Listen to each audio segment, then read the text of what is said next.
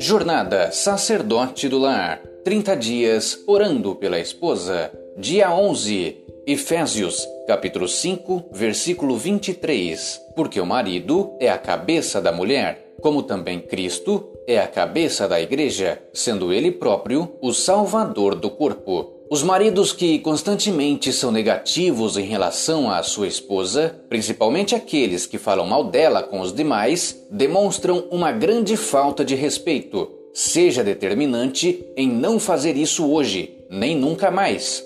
Este desafio de prestigiar a sua esposa está fortemente relacionado à liderança. A mulher corresponde melhor para com o marido que a ama e respeita. O que você respeita na sua mulher? Parte deste respeito inclui posição à autoridade. Deixe que sua mulher saiba que, ao respeitá-la, se torna mais fácil para você submetê-la à sua liderança.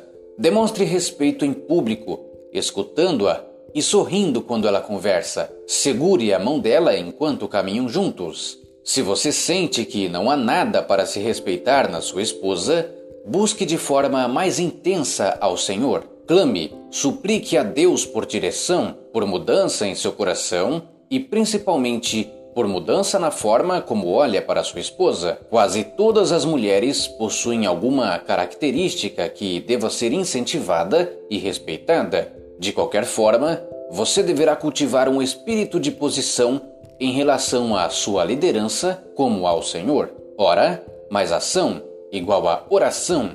Respeito. Dica 11. O amor cuida. Um casamento não é verão o tempo inteiro, mas duas pessoas podem compartilhar um guarda-chuva e sobreviver à tempestade juntas. O casamento perfeito consiste exatamente na imperfeição, na imperfeição de duas pessoas que se recusam a desistir um do outro. Afinal, onde há amor, respeito, compreensão e sabedoria, toda luta fica muito mais fácil de ser ganha. A felicidade na união é exatamente isso partilhar pequenas e grandes coisas, medos, dúvidas, anseios e fazer todos os problemas ficarem menores. É apaixonar-se todos os dias pela mesma pessoa. É trilharem juntos uma vida plena de amor, esperança e gratidão por estarem juntos, lutando pela mesma causa. Fica a dica.